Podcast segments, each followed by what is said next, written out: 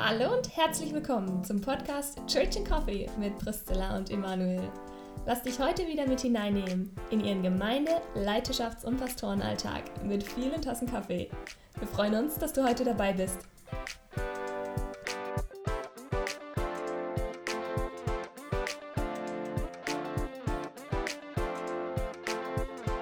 Hallo und herzlich willkommen heute zu unserem Christmas Weihnachts Ah nee, das ist doppelt gemommelt. Egal, zu unserer Weihnachtsfolge heute. Und ich freue mich total darauf und ich bin sehr gespannt. Emanuel, du hast schon im Vorfeld gesagt, dir liegt total viel auf dem Herzen, heute zu diesem Thema zu sagen. Aber wir wollten mal zuerst Danke sagen für die richtig vielen Rückmeldungen, die wir bekommen für unseren Podcast. Gerade auch jetzt zur letzten Folge, aber auch grundsätzlich bekommen wir immer wieder Feedback, kritisches Feedback, äh, aber auch viel mh, mm, Lob im Sinne von, dass es Menschen wirklich hilft, dass es euch hilft, dass es euch weiterbringt, dass es euch inspiriert, dass es euch ermutigt und das ist für uns die größte Freude. Was für mich in letzter Zeit das größte Lob war oder die größte Ermutigung, äh, unseren Podcast auch weiterzumachen oder unseren Podcast zu machen, war, dass jemand mir geschrieben hat, dass ihm der Podcast oder eine Folge besonders geholfen hat in der Krise, wo er gerade drin ist. Und das ermutigt mich am meisten, weil dafür habe ich auch eine große Leidenschaft, Menschen wirklich zu ermutigen, die vielleicht nicht gerade im Höhenflug ihres Lebens sind, sondern wirklich in der Krise. Und da eine Ermutigung hineinzusprechen äh, auch durch das Wort Gottes und durch das, was wir sagen oder was wir selber erlebt haben, das freut mich am allermeisten und da bin ich total dankbar.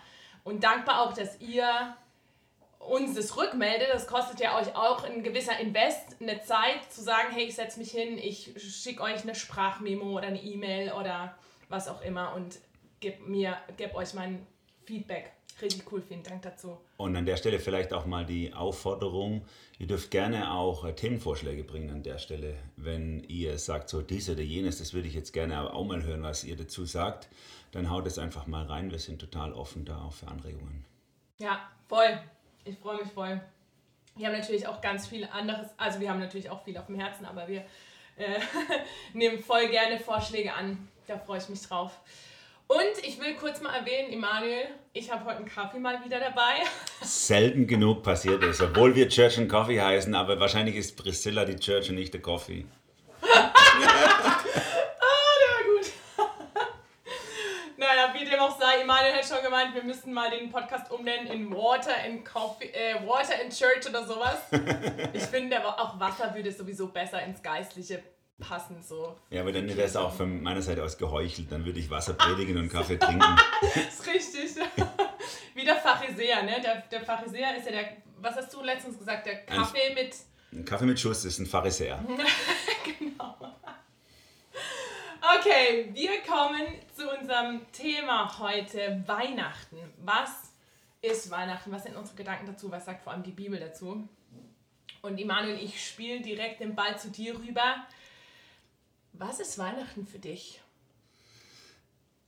Also ich weiß gar nicht, ob das entscheidend wichtig ist, was Weihnachten für mich ist. Ich wusste, dass du das sagst. Aber es passt natürlich. Ja, diese subjektive Zuspitzung passt natürlich. Ja. Was fühle ich, Danke, was empfinde ich ja. bei Weihnachten? Ja. Nein, für mich, für mich ist Weihnachten äh, natürlich sag ich mal, auf der emotionalen schönen Ebene so dieses Familienfest wie bei vielen anderen auch. Und ich liebe es und ich freue mich jetzt gerade auf die kommenden Tage, wo wir viel Zeit miteinander verbringen werden als Familie, wo wir die uns auch immer freischaufeln und so. Aber ich finde, das ist gar nicht mal so das entscheidend Wichtige, was ich an Weihnachten empfinde, weil es jeder natürlich in seiner Lebenssituation auch anders empfindet. Wenn jemand, wenn jemand keine äh, große Familie hat oder so, dann ist Weihnachten was ganz anderes. Was Weihnachten bedeutet vom Wort Gottes her, das finde ich das Entscheidende. Warum gibt es eigentlich Weihnachten? Und ich glaube, dass da in, ähm, in, in, in unseren christlichen Kreisen das total unterbelichtet ist, was Weihnachten eigentlich für Dimensionen hat, für verschiedene Dimensionen. Und deswegen finde ich es auch cool, dass wir heute mal darüber sprechen, weil äh, ich nehme es mal gleich mal vorweg, ich glaube, dass Weihnachten nicht einfach nur eine Geschichte ist über die Inkarnation Gottes, also dass Gott Fleisch wird, dass Gott Mensch wird, sondern dass Weihnachten eine tiefe, äh, sage ich mal, äh, ähm, theologisch anbetende ähm, sage ich mal, Dimension hat, aber auch eine äh, ökonomische, ökologische und soziale Dimension. Und darüber müssen wir Oha. eigentlich sprechen. um Weihnachten wirklich zu verstehen. Das war unsere Klingel, lasst euch nicht ablenken dadurch. Hm. Hoffentlich nicht für uns. Okay, Emanuel, ich frag dich jetzt, was heißt, was heißt es? Ökonomisch, ökologisch, soziale Bedeutung. Ja, also wenn wir darüber sprechen, warum ist eigentlich Jesus auf die Erde gekommen, dann müssen wir natürlich ins Lukas-Evangelium reinschauen. Lukas Kapitel 2 beginnt da die Geschichte von Jesus und da entdecken wir zum ersten Mal, sage ich mal, eine theologische Wertung des Geschehens, äh, als die Engel auf dem Feld den Hirten eben zu singen, Ehre sei Gott in der Höhe und Friede auf Erden bei den Menschen seines Wohlgefallens oder und den Menschen ein Wohlgefallen, je nach Übersetzung. Und da finden wir schon vier verschiedene Dimensionen mindestens, die Weihnachten ausmachen an dieser einen Stelle. Zunächst mal, und das finde ich sehr interessant, finden wir die theologische Wertung von Weihnachten ist äh, die Anbetung Gottes. Ehre sei mhm. Gott in der Höhe. Das, das wäre ja nicht notwendig gewesen, dass die Engel das singen. Also warum sollten sie das? Mhm. Aber es scheint, es scheint so zu sein, dass das Kommen Jesu auf diese Erde eine tiefe, ein tiefer Akt der Anbetung ist. Das heißt, Weihnachten hat diese ganz tiefe anbetende äh, Dimension. Dass Jesus gekommen ist, ehrt Gott. Dass Jesus gekommen ist, verherrlicht seinen Vater. Und wir sehen das dann auch im ganzen Fortgang von Jesus, wo er immer wieder sagt, ich kann nichts ohne den Vater zu tun, äh, ohne den Vater tun oder ich will nur das tun, was mein Vater sagt. Ich es geht mir nur um die Ehre meines Vaters. Das, das, das ist so wunderbar, dieser Akt der, ich nehme mal dieses Wort, weil wir gerade zur Zeit darüber diskutieren, diesen Akt der Unterordnung, die der, die der Sohn hier auslebt. Hast du was auf dem Herzen, Zilla? Nee, du, nee, du lachst schon nur. so. Nein, das ist super, ich liebe ja, Unterordnung. Ja. Also diesen Akt der Unterordnung, die den Vater so verherrlicht und die ihn so, so strahlen und glänzen lässt, dass die ganze Engel am Himmel das als erstes rausposaunen. Die sagen ja nicht Friede auf Erden, so würden wir vielleicht sagen, weil wir sehen zunächst mal, was, was bringt Weihnachten uns. Aber sie fangen mit der theologischen Dimension an. Sie sagen, die Ehre sei Gott in der Höhe und dann den Frieden auf Erden. Ne? Das heißt, äh, zunächst mal ist Weihnachten dieser Gehorsamsakt des Sohnes, dass er Mensch geworden ist, ist die Anbetung Gottes. Und wir sehen das dann durch die Evangelien hindurch und die, der Höhepunkt ist dann äh, die Adaption in Philipper Kapitel 2, wo Paulus das aufgreift, dass der Sohn sich selber entäußert hatte, seine Rechte abgelegt hatte, Mensch geworden ist und deswegen Gott ihn auch wiederum erhöht hat und ihm einen Namen gegeben hat, der über alle Namen ist. Und dass in diesem Namen äh, sich alle Knie beugen sollen im Himmel, auf Erden und unter der Erde. Also die gesamte Schöpfung, sichtbare und unsichtbare Welt, soll wiederum dem Sohn untergeordnet werden und ihn anbeten, weil er sich selber dem Vater unterordnet und ihn anbetet. Das ist dieser Akt. Also das ist ein Riesen-Worship, wenn ich so sagen will. Das ist ein Riesenakt der Anbetung.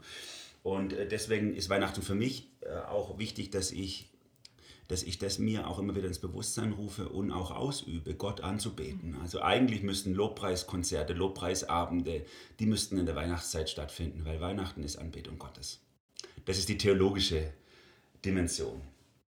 Willst du da was dazu sagen oder soll ich gerade weitermachen? Du kannst, Sorry. Du kannst weitermachen. Ich bin total, ich bin äh. total bei dir. Ich finde es voll faszinierend. Ja.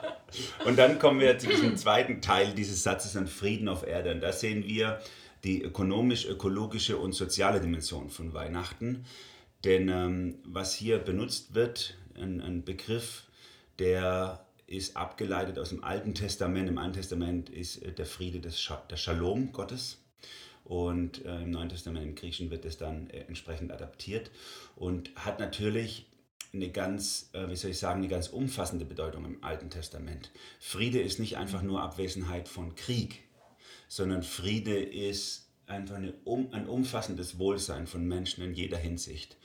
Wir können das im Alten Testament, leider ist jetzt hier nicht die Zeit, um das äh, ganz auszuführen, aber ich, ich reiße es nur kurz an, wir können auf jeden Fall diese drei Dimensionen mindestens mal sehen bei, bei der äh, Schalomisierung, sage ich mal, des Lebens, dass unser Leben in Frieden kommt, eben die, äh, die soziale Dimension, dass wir miteinander eben nicht im Streit sind und nicht im Krieg. Das ist eine der Ziele, warum Jesus gekommen ist, dass Menschen wieder in ihren Beziehungen, äh, sage ich mal, den Kriegszustand beenden. Das sehen wir im Alten Testament, wenn Shalom benutzt wird. Dann sehen wir aber auch, äh, sage ich mal, eine ökologische äh, ich nehme ja zuerst die ökonomische Dimension, wir nehmen eine ökonomische Dimension, da haben wir äh, in den, in den Gesetzbüchern bei Mose die ökonomische Dimension von Shalom. Das heißt, dass Menschen wieder Freiheit bekommen. Das heißt, das Ende von Unterdrückung, von Sklaverei, von Ausbeutung, eigentlich der Gedanke von Gewerkschaften, der Gedanke von ähm, sage ich mal, die Schere zwischen Arm und Reich, dass die aufgelöst wird, die ist schon im Gesetz im Alten Testament mit dem Begriff Shalom angelegt.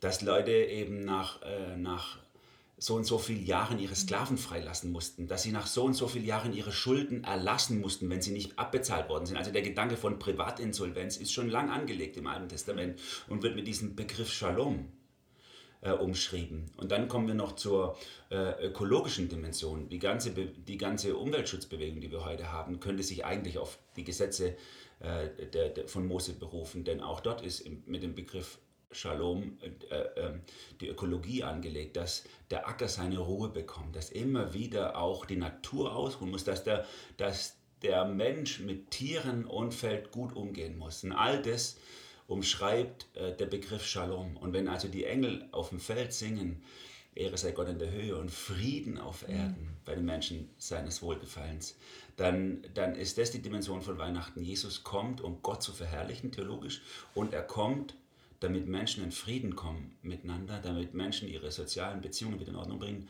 damit die Natur wieder in Ordnung kommt, dass die Welt auch ökologisch gerettet wird und dass auch unser ganzes Finanzsystem, unser Arbeitsverhalten, unsere, unser unterdrückerisches und ausbeuterisches System wieder in Ordnung kommt. Das sind die mindestens mal vier Dimensionen von Weihnachten. Wow!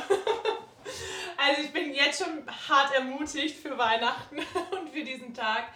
Vielen Dank fürs Ausführen, Emanuel. Vor allem was, also mir sind ein paar Gedanken gekommen, als du das jetzt so erzählt hast. Erstens habe ich gemerkt, ja, du hast total recht, das ist hart unterbelichtet, total. Ähm, und zweitens, ich glaube auch, dass dieser Friede Gottes, dieser Shalom-Friede, dass der in unserer Gesellschaft, ähm, also Friede, das hat nicht, die, Bedeutung in unserer Gesellschaft, wie es eigentlich in der Bibel hat. Und äh, und mich ermutigt es total, diesen, diesen Frieden Gottes da zurückzugehen, eben zu, zu der Bibel und nicht den zu adaptieren aus unserer Gesellschaft raus. Da ist es, ich habe das Gefühl, Friede ist da eher so ein bisschen wie so ein kleines Baby, so unschuldig, aber das kann auch nichts, irgendwie so. Äh, so halt, ja, wir wünschen uns alle Weltfrieden, aber letzten Endes wissen wir, okay, es findet eh nicht statt. Also so ein, auch so ein Frieden von, okay, wir schieben einfach alles unter den Teppich. Also einen wirklichen, erfüllenden Frieden, der auch eine, eine Wahnsinnskraft hat in sich. So, ne? Wirklich eine, die ganze Welt zu verändern. So. Und ich habe mich, ich habe echt so, also auch auf, auf ähm, Vorbereitung auf diesen Podcast hin oder wo ich da mit diesem Thema ein bisschen schwanger gegangen bin, habe ich gemerkt, dass ich glaube, auch der Feind ein ganz hohes Interesse daran hat, eben diese Weihnachtsbotschaft zu äh, klein zu halten oder komplett zu verdrängen. So. Mhm. Und wo ich merke, in meinem eigenen Leben, ne, obwohl ich schon richtig lange mit Jesus unterwegs bin, dass ich, dass Gott voll im Prozess ist, dieses Weihnachten für mich immer mehr zu dem werden zu lassen, was es wirklich heißt in der Bibel. Wo ich merke, hey, vor zehn Jahren, da habe ich mir einen riesen Stress gemacht, immer vor Weihnachten alle Geschenke zu besorgen und alles Mögliche. Und die Weihnachtszeit war für mich mitunter die stressigste Zeit. Und dann war Weihnachten und dann hat man einen riesen Anspruch an, es muss alles perfekt laufen, weil dann ist Weihnachten nicht schön. Und dann ist es meistens nicht perfekt gelaufen. Du hast dich irgendwie in die Haare gekriegt oder so, weil alle irgendwie angespannt waren zu Hause. Und dann war es irgendwie der Weihnachtsfriede so vorbei. Und ich gemerkt habe, so im Rückblick, wow, krass, Priscilla, du bist echt irgendwas hinterhergelaufen, was Weihnachten eigentlich gar nicht bedeutet. Du bist um dich selber rumgelaufen und eigentlich warst du enttäuscht, aber das ist eigentlich gut, dass ich enttäuscht war, weil da, dadurch, glaube ich, durfte ich immer mehr oder darf ich immer mehr zu dem kommen, was Weihnachten wirklich heißt. Ich weiß noch einmal, das war für mich wirklich so ein Change-Moment.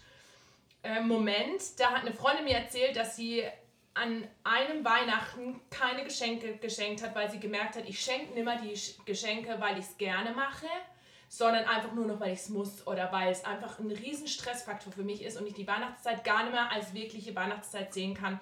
Und das hat mich so inspiriert, dass ich das auch gemacht habe und das hat grundlegend was in mir verändert, dass ich so gemerkt habe, es geht erstens mal nicht um die Geschenke, und es geht auch nicht um soziale Anerkennung oder um das, dass ich einfach mitschwimme, so. Man muss sich halt Geschenke schenken oder so. Und jetzt schenke ich wieder gerne Geschenke, aber nicht aus diesem Stress raus und es versetzt mich auch in meinen Stress und hat ein Stück weit so eine mehr Freiheit gegeben, Weihnachten als das zu erleben, was es auch wirklich ist. Ja, genau. Und das ist, das ist so wichtig, dass wir deswegen bei Weihnachten wieder den Fokus äh, auf Gott richten und nicht uns als Menschen äh, zum Ausgangspunkt nehmen unseres Denkens auch für Weihnachten, sondern eben Gott wieder als Ausgangspunkt denken, weil wir können auf mehreren Seiten vom Pferd fallen. Aus meiner Sicht in dem alten Schlager ein bisschen Frieden, ein bisschen Freiheit oder so. Da, da kommt es zum Ausdruck, man, man schraubt entweder seine Ansprüche total runter und sagt so, ja, so ein bisschen Frieden ist ja schon cool, drei Tage einfach zusammen sein. Oder man bringt sich unter so einen Selbstoptimierungsdruck, den, den ich gerade in der christlichen Szene sowieso wahrnehme, dass es eben total woke ist, ähm, diesen Exzellenzgedanken so stark zu, zu betonen. Dieser Exzellenzgedanke, der, ich weiß nicht genau, wo er herkommt, ich vermute, er kommt aus dem japanischen Kaizen-Prinzip, wo das sowieso ähm, schon lange... Äh, äh, äh, sagt, wir müssen immer perfekter werden, immer besser werden. Wir werden es zwar nie erreichen, aber wir müssen das Optimale aus uns rausholen. Und wir sind äh, zu diesem Verfallen, zu diesem Selbstoptimierungszwang. Wir müssen immer besser werden, immer toller werden. Wir müssen das Allerbeste aus unserem Leben rausholen. Und das ist das andere Extrem, dass wir uns selber unter den Druck bringen und sagen, das Weihnachtsfest muss so perfekt werden wie nur möglich. Ich werd, ist klar, ich schaff's nicht, aber es muss einfach so exzellent werden, wie ich es einfach nur hinkriege. Und das bringt Menschen total auch unter Druck in ihrem, in, in ihrem Inneren und auch in ihren zwischenmenschlichen Beziehungen. Und deswegen ist es so befreiend, was die Engel auf dem Feld singen, weil sie nehmen Gott als erstes in Fokus. Und ähm, das, das Tolle an diesem, an diesem Shalom-Gedanken Gottes ist ja nicht, ähm, dass, dass Jesus auf die Erde gekommen ist, um diesen Anspruch äh, aufzurichten, ihr solltet mal Frieden haben miteinander, sondern wie Paulus das dann in Epheser Kapitel 2 adaptiert, dass er sagt, er ist unser Friede. Mm. Er ist unser Friede. Das heißt, wenn wir Jesus wieder in, den Mittelpunkt nehmen äh, unseres Denkens und von ihm auch her die Weihnachtsfeiertage äh, gestalten und sagen, okay, es ist, wie es ist. E, wir, wir, wir haben bestimmte Vorstellungen und Rituale und alles und so, es ist, wie es ist. Äh, aber Jesus ist das Entscheidende. Von ihm her will ich denken, dann kann, da eine, dann kann da eine Entspannung reinkommen und dann kann ich auch Situationen, wie sie sind, einfach so nehmen, wie sie sind, weil Jesus in meinem Fokus ist, weil ich Weihnachten wieder von ihm her denke, eben wie die Theologen sagen würden, theozentrisch eben und nicht anthropozentrisch. Ja. Also der Gott ist im Mittelpunkt meines Denkens und nicht der Mensch. Wenn ich auf mich geworfen bin, dann wird es meistens eine Katastrophe. Entweder ich erreiche mein Ziel nicht das ist dieses, dann ist halt ein bisschen Frieden. Oder, oder ich habe diesen Selbstoptimierungs-Exzellenzanspruch, der mich dann total so unter Pressure bringt, dass ich, dass ich gar nichts mehr genießen kann. Und dieser, dieser, dieser Shalom-Gedanke der Bibel, der befreit mich von mir selber und meinem Anspruch. Mega, voll. Und ich finde es auch total interessant, ne? Wir haben ja jetzt dieses, das zweite Jahr Weihnachten in extremen Corona-Situationen so. Also ich weiß noch, letztes Jahr hat sich das ja auch total zugespitzt an Weihnachten. Jetzt ist es das gleiche wieder, obwohl wir im September noch gedacht haben, okay, Weihnachten ist gefühlt alles vorbei oder zumindest das meiste. Und jetzt ist genau das Gegenteil. Wenn wir in die Nachrichten schauen, dann überschlägt sich gefühlt alles. Und das finde ich schon echt interessant, wo ich für mich merke, wow, klar, es ist total anstrengend. Wir sind alle der Pandemie richtig müde. Ich bin auch der Pandemie sowas von müde und frustriert. Aber trotzdem wünsche ich mir persönlich oder ich wünsche mir für uns, dass wir es als Chance sehen und nicht falsch verstehen. Ich sehe die Pandemie nicht als die Pandemie ist gut, aber die Situation als Chance zu sehen, zu erkennen, okay, auf was kommt es an Weihnachten wirklich an? Ich habe vor ein paar Tagen eine Geschichte gelesen, die hat mich total inspiriert. Und zwar ging es da um eine, Gesch äh, eine Geschichte einer Familie im Welt, ich weiß nicht mehr, äh, auf jeden Fall im Krieg, auf jeden Fall. Und kurz vor Weihnachten kam die Nachricht, dass der Vater der Familie gestorben ist. Und dann hat ein Kind gefragt, die Mutter, feiern wir trotzdem Weihnachten? Und dann hat die Mutter gesagt, gerade jetzt feiern wir Weihnachten. Und das hat mich so gecasht, wo ich gemerkt habe, ja genau, das ist der Punkt, ne? Wir denken so, okay, wenn nicht alles perfekt ist, wenn wir keine Weihnachtsmärkte haben, wenn wir nicht Leute einladen dürfen, wenn wir unter diesen krassen Umständen und dieser krassen Sorge, Ängste etc. sind, dann können wir nicht wirklich Weihnachten feiern und Weihnachten genießen, wie wir es immer gemacht haben.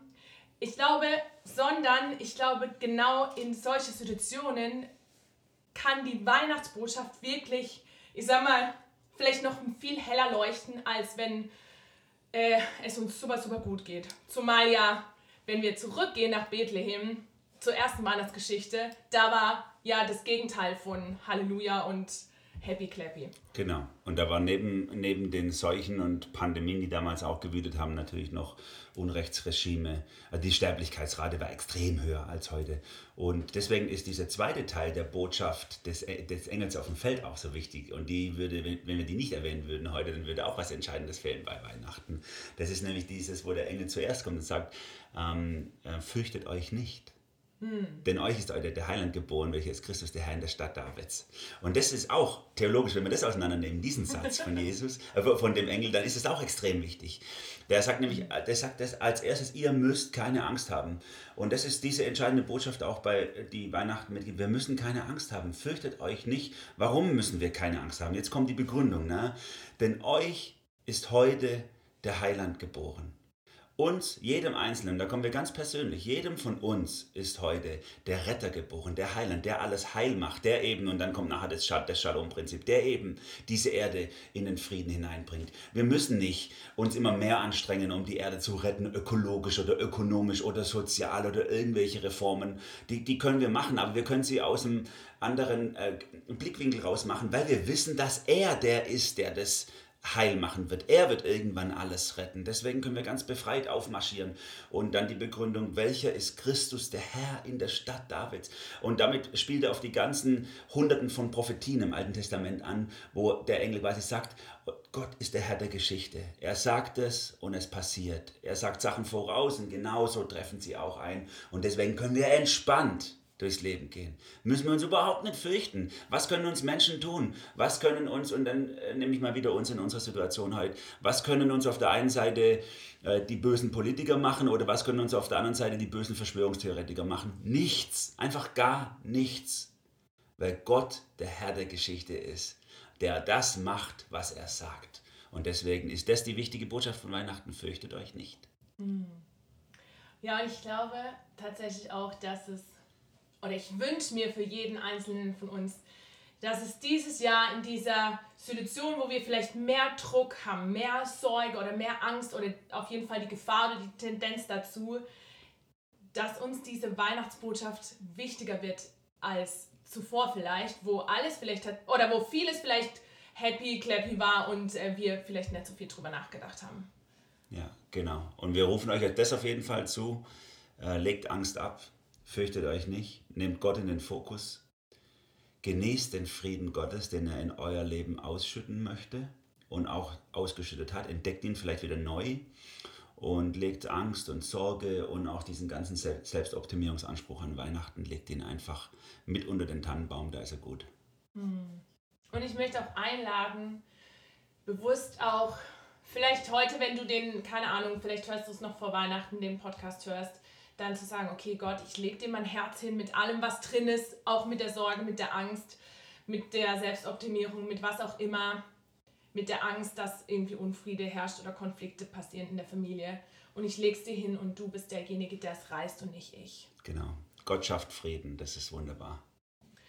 Cool. Also ich hoffe, es hat euch ermutigt. Mich hat es total ermutigt auch ähm, vor allem, was du auch gesagt hast, Emanuel, so diese, was der Engel sagt und äh, lest es nochmal nach in Lukas 2.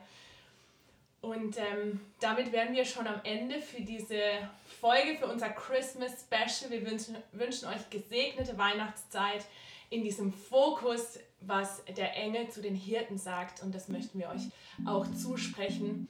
Und dann hören wir uns im neuen Jahr wieder. Macht's gut, seid reich gesegnet. Tschüss.